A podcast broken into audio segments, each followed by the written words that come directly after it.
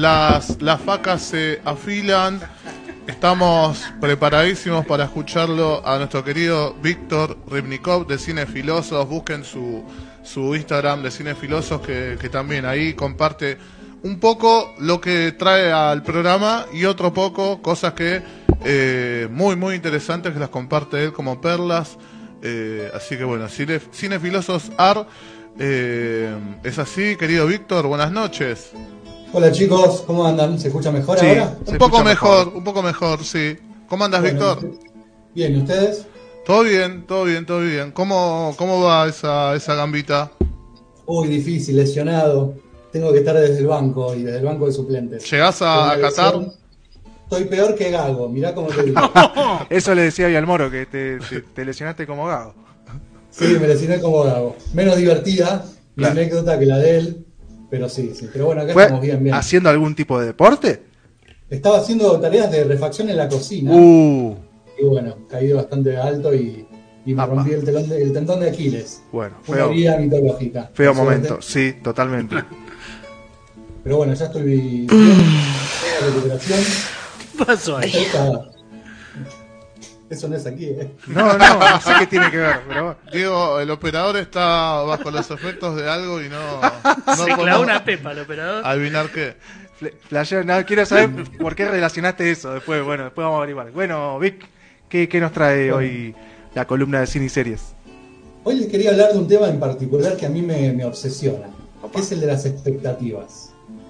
¿Cuánto, en esta, en esta época moderna en la que vivimos, ¿no? que es todo hype, en la que esperamos cosas que sucedan durante mucho tiempo, y después cuando suceden ya no, no las estamos disfrutando tanto, ponemos tantas expectativas que al final las cosas nos terminan siempre decepcionando un poco, ¿no? ¿No les pasa? Sí, eh, a veces sí se crea demasiada expectativa alrededor de algo y, y el resultado, por más que no sea malo, eh, te termina decepcionando igual. Es cierto, a veces conviene no generarse ninguna expectativa y bueno, sorprendete. Y por otro lado, cuando no esperas nada, determinadas cosas te sorprenden y la sensación esa es única. Total. Y es algo que en el, ci- en el cine y en las series pasa bastante.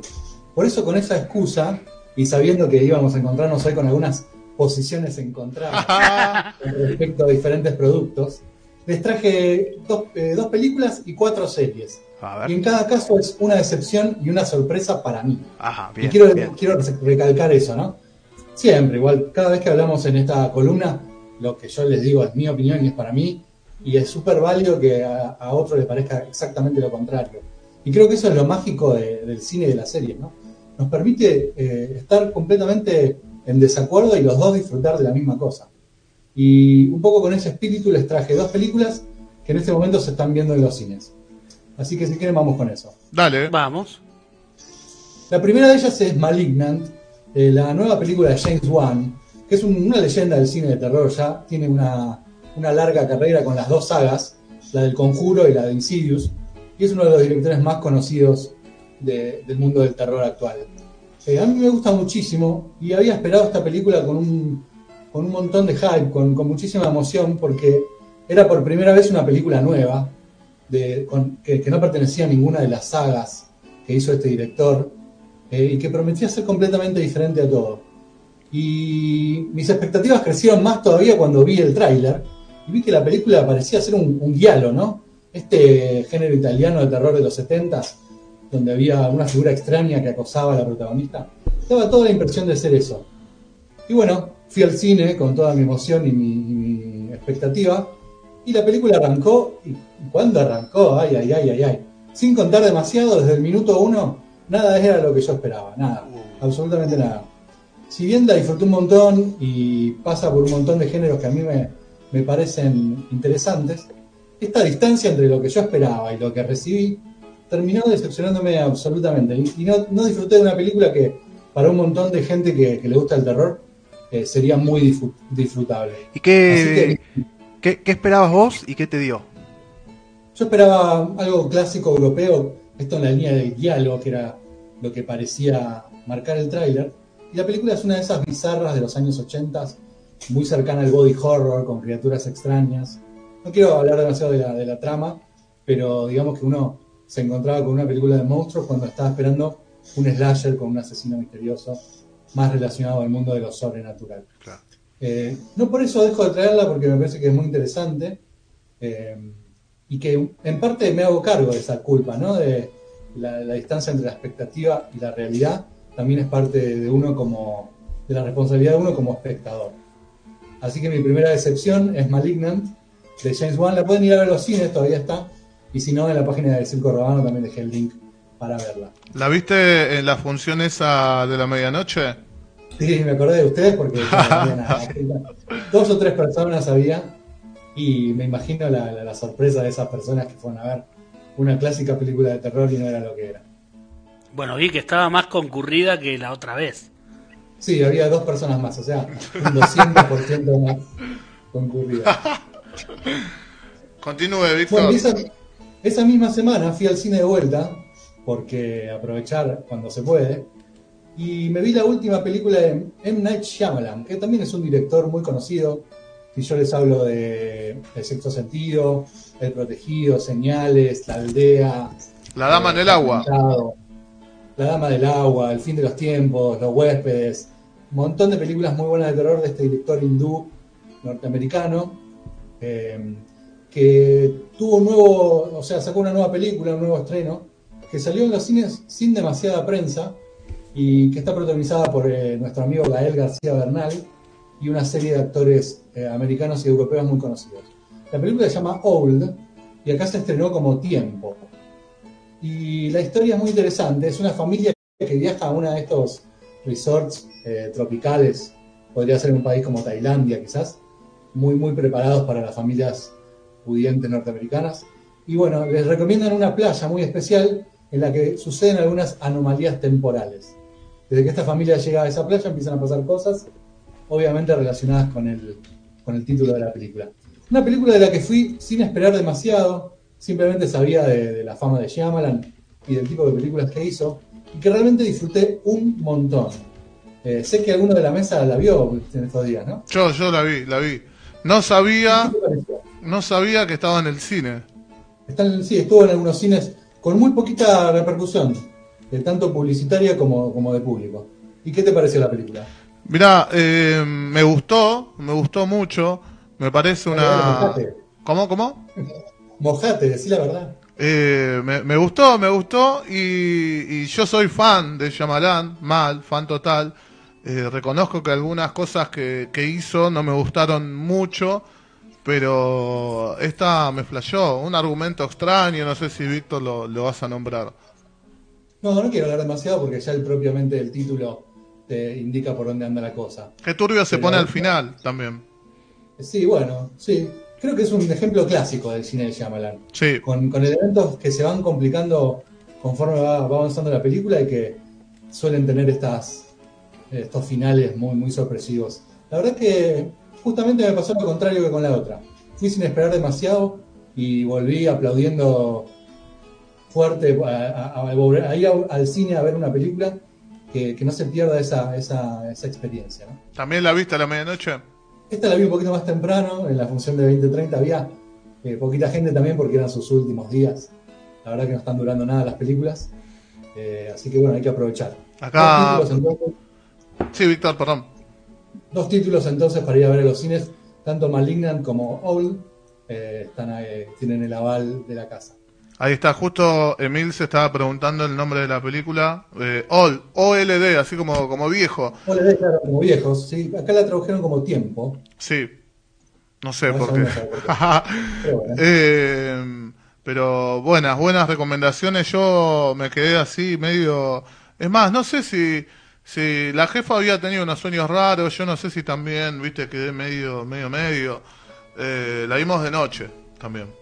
Misión cumplida entonces para, para el querido M. Night Shyamalan. Sí, sí, tiene, tiene unos jugadores, no sé si de más o de menos, pero los tiene. Perdón, eh, ¿es trampa ver una película de terror de día?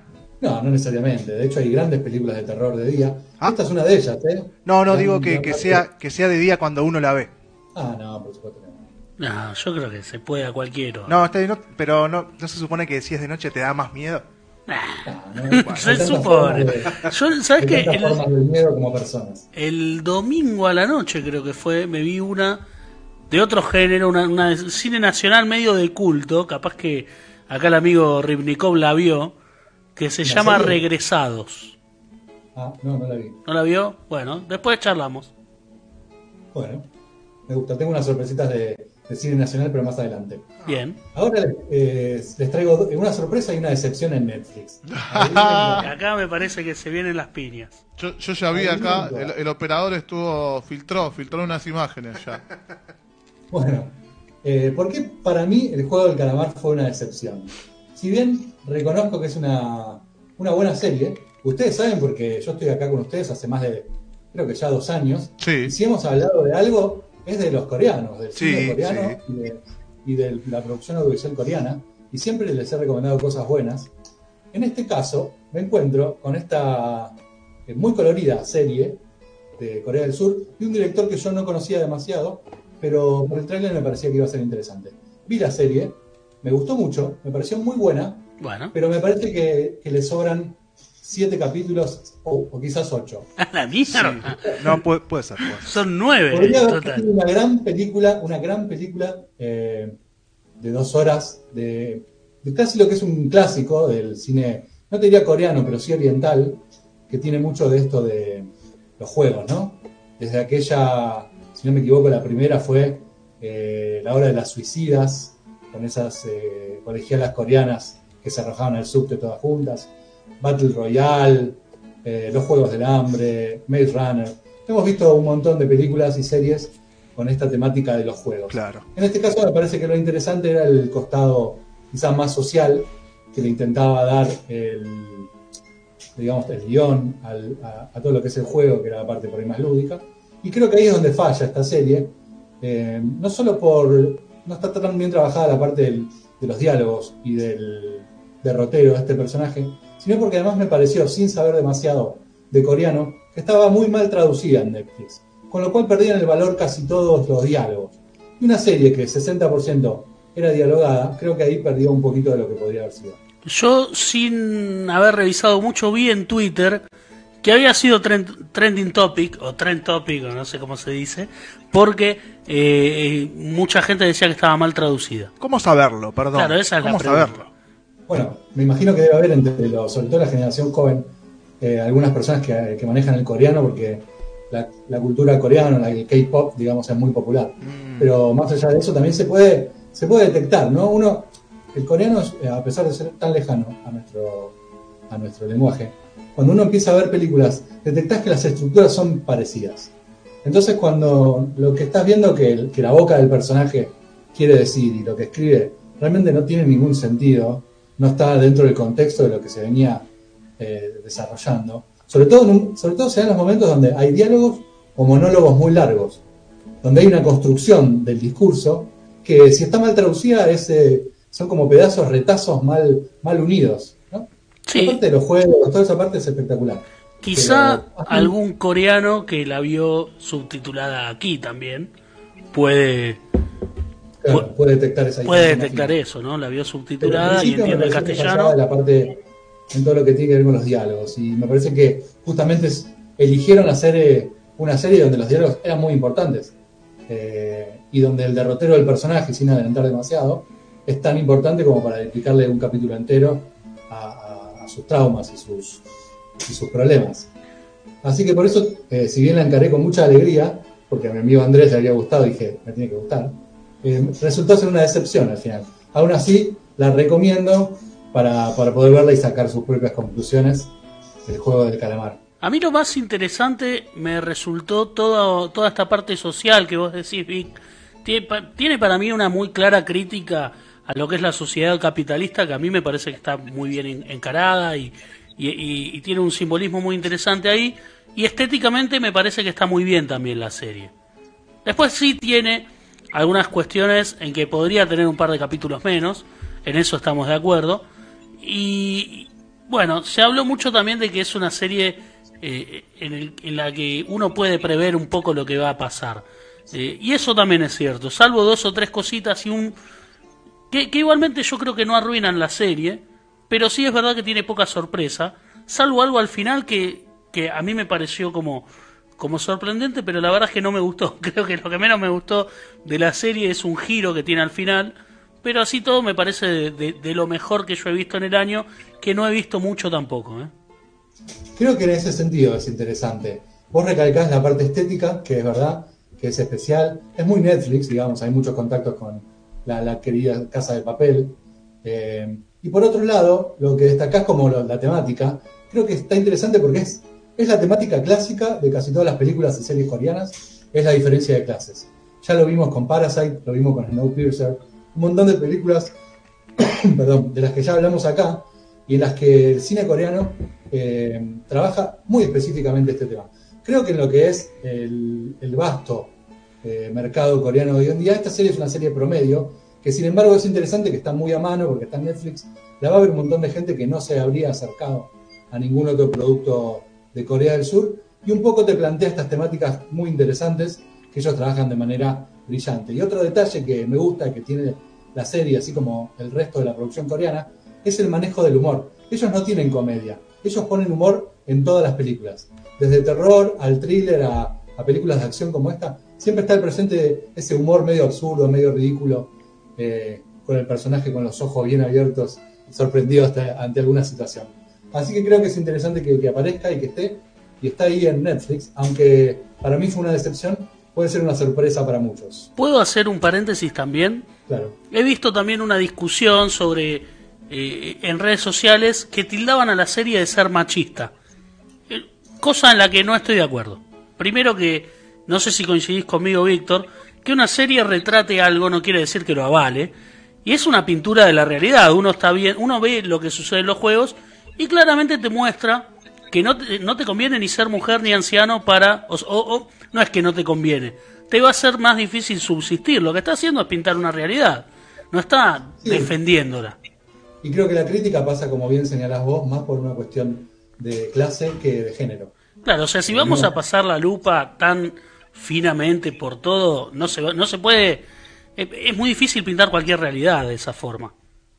Además me das el pie ideal para hablar de algo que voy a hablar dentro de un ratito, que también tiene que ver con esto, pero es que también las plataformas nos están acostumbrando a estos productos chatos que son políticamente correctos, donde siempre tiene que haber alguna relación LGTB, siempre tiene que haber alguna cuestión de género, eh, siempre tiene que ser la cosa equitativa, no te permite retratar realidades que existen y que quizás son de otro lugar o de otra época, pero que existieron y existirán y de las cuales también nos podemos hacer preguntas, sacar conclusiones. Así que me parece muy apropiado tu comentario. Sí, déjame aclarar también que esto que planteo lo planteo desde un lugar que eh, eh, la- las cosas que están mal encaradas y las luchas, etcétera, uno las, las, las- las defiende y las, las banca, pero hay ciertas cuestiones que digo, si una serie quiere retratar eso, que lo retrate. El problema es eh, cuando, cuando lo defiende o cuando lo muestra como algo positivo. Si no, a mí me parece que, que el cine o, o las series están para eso también, para retratar cosas que, que, no son tan agradables, pero que suceden. Sí, de hecho la serie tiene dos personajes femeninos bastante fuertes y bien definidos, y cada uno con un recorrido claro y, y muy interesante. De hecho, se hicieron eh, fenómenos en las redes, tanto la, bueno, las dos chicas que, que- que juegan el juego del calamar. Así que no, no, no comparto tampoco. Bien. Y, y para, para, para ir redondeando este tema, ¿viste el, el juego de la soga? El juego de las sogas, sí. Eh, que Sí. es cuarto o quinto capítulo, pongámosle. Sí, sí, sí. Eh, hinchas, el- no es muy obvio quién va a ganar. Si mirás los equipos, ¿no? Bueno, un poco todo. La verdad que los Sí. juegos son ahí. Pero digo, están, los cuatro o cinco protagonistas están en el mismo equipo. Sí, es verdad. Es como muy obvio que, que no van a morir en ese Y capítulo. los cuatro villanos en el otro. Claro. Yo le nombraba a Andrés, eh, Víctor, lo de, te lo resumo así nomás, del resumen que hizo sobre el juego del calamar. Ah, no lo vi, no lo vi. no lo vi. Míralo, míralo Bueno. después. Bueno, ves, ese es un ejemplo perfecto de cómo un mismo producto a mucha gente le puede encantar y a mucha otra gente le puede parecer lo peor que escuchó o lo peor que vio. Y creo que también es válida esa discusión.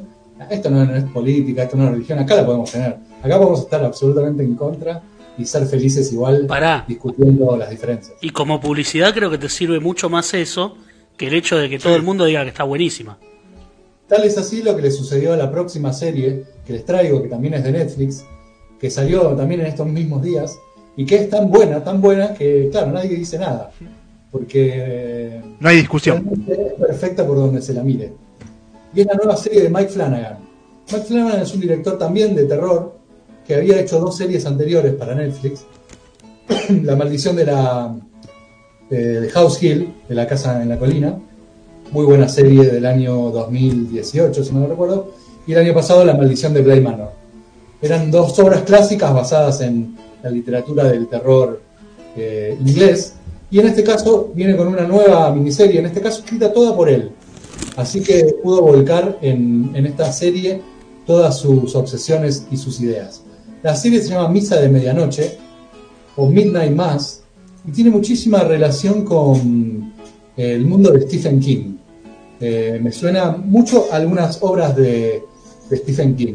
Por ejemplo, Silent Plot, ese clásico de vampiros de, Stephen King, y también algunas cosas de Revival, una de las últimas novelas, que también sucedían en una isla.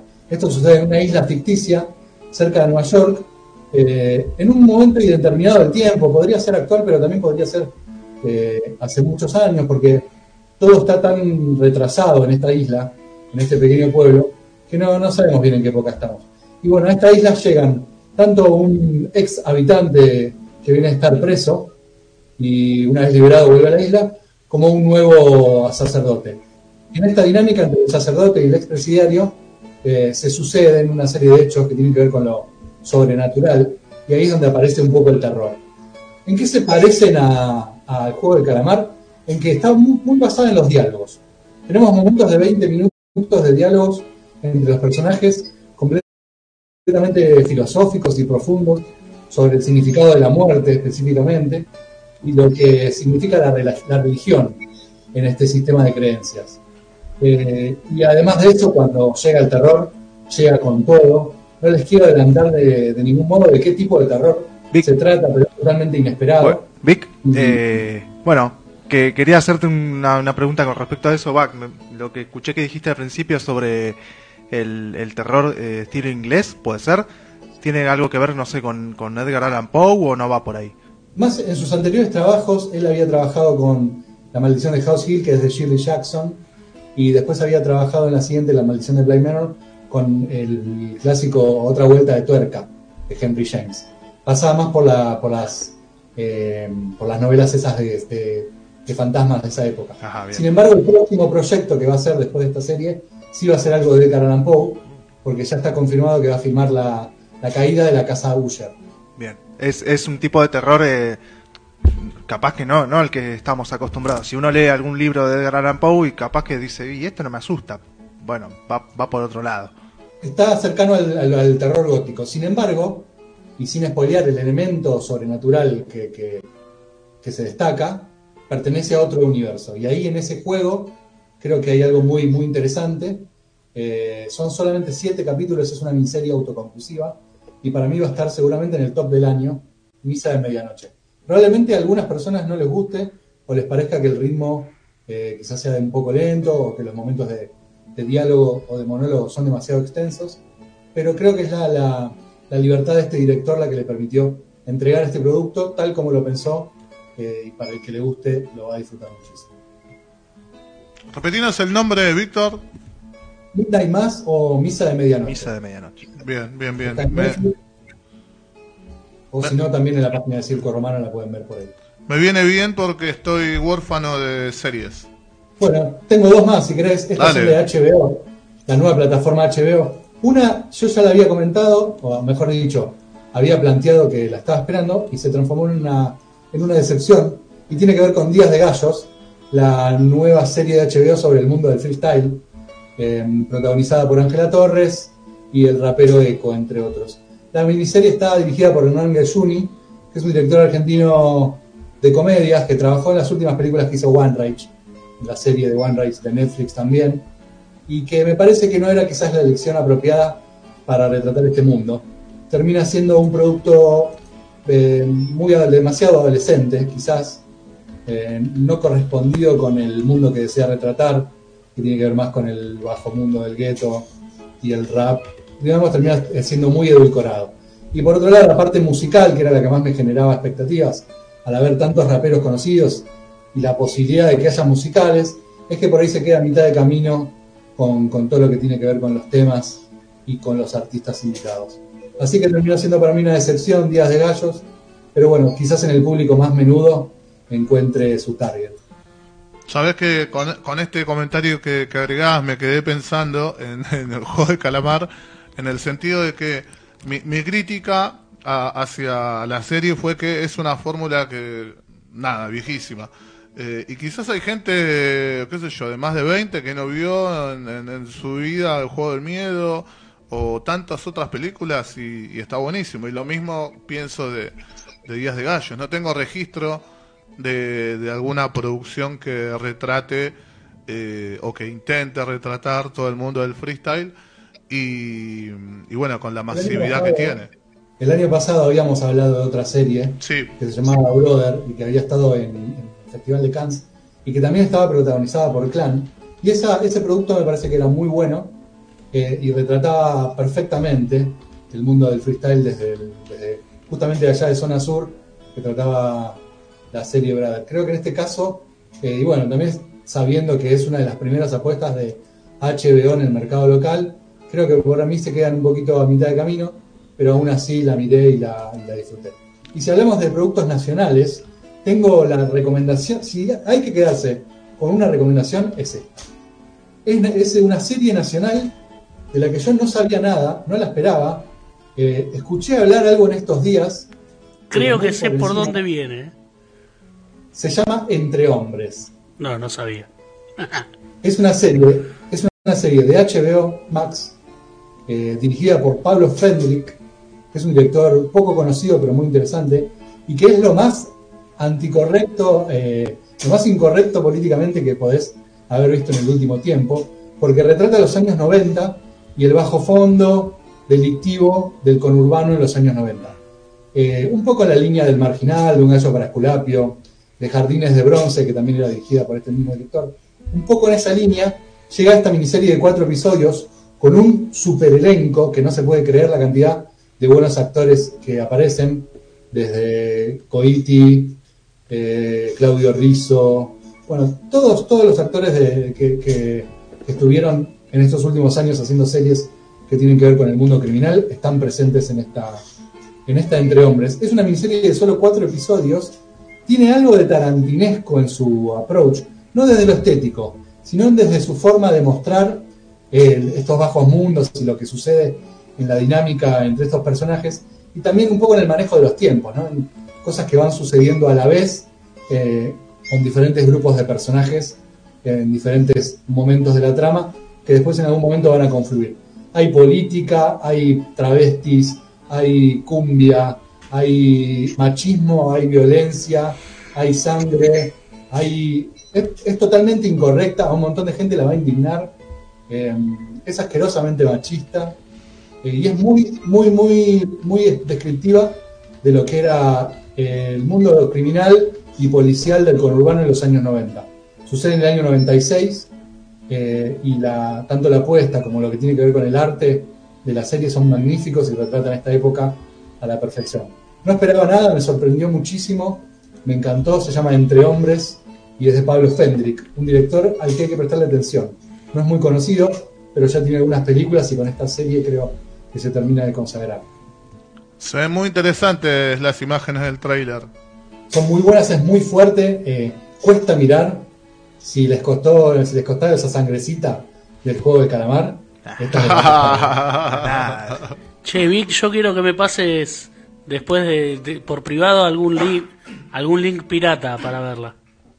Está ya en la página de Circo Romano, no sé si. Ah, si bueno, muy bien. esto, pero ya la está disponible para ver ahí. Son solamente cuatro episodios que además te los comes porque, sin ir demasiado a la trama, en diferentes episodios van mostrando diferentes personajes que se van acercando al momento culmine. Pensé mucho en Jackie Brown eh, de Tarantino, eh, pensé un poco también en Bastardo sin Gloria y pensé un poco en el juego del miedo, por algunos momentos en los que el terror y el gore se ponen fuertes. Uy, mamita, cuesta mirar a la pantalla. Me la, me la vendiste muy bien. Bueno, vayan a verla porque creo que no va, no va a tener demasiada publicidad. Eh, son uno de estos primeros intentos de HBO creo que muy exitoso. Eh, vayan a ver lo que, lo que está Goiti. Gabriel Goiti es increíble. Y también eh, eh, Diego Cremonesi, que es protagonista de la serie, que para mí es el mejor actor argentino en este momento, tanto en lo que hace el cine como en series. Diego Cremonesi es para tener en cuenta. ¿Yo sabes qué serie estoy mirando? Si es que se la puede llamar serie. Contame. La 1518, la de Canal 13. Tiene que ver con esta, tiene que ver. Creo que hace mal todo lo que esta hace bien. claro. A mostrar, lo que es la, villa y el submundo. Bueno, la 1518 es muy mala, pero yo me enganché. O sea, sabiendo que es muy mala, lo, que hoy llaman consumo irónico, bueno, miré dos, tres capítulos y dije, bueno, la, sigo. Pero sí, es, es una serie que está transcurre en una villa que se llama la 1518 y que está escrita por un guionista que una vez ah, vio de lejos a una persona pobre y, dijo, bueno, la villa debe ser así, estoy súper capacitado para... Pero más allá de todo, la, fórmula de, eso de que uno se encariña con el personaje está... Es la clásica novela de Polka, lo único que cambia es que transcurre en una supuesta villa que no tiene nada que ver, ¿no? O sea... Eh, por ahí, en situaciones que, que, uno creería que son recontra picantes, lo, que termina vendiéndote la serie es el amor entre Agustina Cherry y, y, este, y el inexpresivo cura Esteban Lamote. Fumando flores con Lamote. Claro. Justamente creo, creo que por eso a mí me cuesta ese tipo de productos decirle series y creo que son novelas. Son novelas, sí. Son novelas. Pero también está claro que, a ver, la típica novela argentina es venderte eh, escenas comunes, personajes comunes, a, los que les pasan un montón de situaciones que no le pasan a nadie. No sé si me explico. y que no retratan esa clase media a la que Claro, te, te, mandan, te muestran, pertenecer, claro, te muestran un mundo humilde, personajes sencillos, todo, pero lo, las escenas son puras coincidencias que no le pasan a nadie nunca. y, y, decís, pero esto no pasa, hermano, en la vida. No, no es así la vida. Es la ficción. Me gustaría entonces que veas esta entre hombres para poder hacer ahí ese link y, conectar, ¿no? Justo una de las cosas que más me dio miedo cuando arranqué a verla es que estaba participaba Suar dentro de la producción. Uh, a mí también me daría miedo. Pero cuando busqué más sobre el director y específicamente también sobre el, guionista, el guionista es autor de un libro del año 2001 en el que se basa esta serie y de algún modo me gusta porque retrata desde el 2001, que es una época súper paradigmática de la Argentina, los años 90, que es otra época súper paradigmática de la Argentina. Y poder verlo desde el 2021, con todo el cambio de chip que ya hicimos a nivel mental, social, cultural, poder ver, digamos, con total crudeza lo que sucede en esta serie entre hombres, me parece que está muy bueno para compararlo con lo que ese producto edulcorado que seguro nos da la televisión. Igual, ojo, mirá que eh, Ocupas, por ejemplo, que es lo más cercano que me sale pensar porque se reestrenó hace poco en Netflix, tiene metido en su producción a Marcelo Tinelli, cuyo aporte fue más económico y tenía que ver con, con, una deuda que él tenía con el Confer que le pidió producir material para, la televisión pública y por ahí, bueno, esa es la parte buena, que solamente tuvo un aporte en, lo económico. Claro. Si, si, uno piensa por ahí, si hubiese participado del guion o de la dirección, el resultado hubiese sido más parecido a los Roldán, pongámosle. Claro, exacto. Todo se reduce a eso, a la participación en el producto final que tenga el director o que no la tenga. Y en este caso, creo que por ahí, en este caso Suar funcionó como garantía para que HBO invierta en este proyecto, pero el director es un director que se las trae, que había estrenado sus primeras dos películas en Cannes, que venía de trabajar en Un Jardín de Bronce, una muy buena serie de HBO que se hizo hace un par de años atrás, y que con este producto creo que sorprende y que también se va a ubicar entre lo mejor del año. Eh, entre hombres. No se olviden de ese hombre, ese hombre. Muy bien, y busquen ahí en circoromano.com.ar están todas las recomendaciones de Víctor Rivnikov, así como hay un montón de noticias también dando vueltas por ahí. Así es. Víctor, te agradecemos obviamente como siempre toda la, información y como decías un rato, nos ahorras tiempo en la búsqueda de qué ver, Porque que es se pierde mucho tiempo buscando y no encontrando nada. Y ahí en la página de nuestro programa están absolutamente todos los links en todas las notas que él eh, no, nos, nos sube a la web después de las recomendaciones que hace aquí mismo. Una... Sí, todo lo que le gusta a las guachas ahí. Una última pregunta que es la que se viene repitiendo porque, bueno, mi cabeza es medio olvidadiza. Eh, ¿Cuál era la película que... No, dos preguntas que las voy a repetir. La que teníamos que ir a ver con Diego y todo. La salida de circo al cine. A la medianoche, así somos más. Lamentablemente va a tener que quedar suspendida por mi Oh, oh, tenés razón. por mi lesión reciente. Vamos a tener que ir a ver una en 2022, me parece. Y si no, la conseguimos pirata, te caemos ahí con salamines, alguna de esas cosas. Y Sí, desde, desde ya. La película era Dune. Dune, el clásico de ciencia ficción. Ya creo que faltan dos o tres semanas y se estrena. Eh, vamos a ver qué pasa. Va a ser, creo que va a ser para algunos una sorpresa y para otros una decepción. Como esta columna.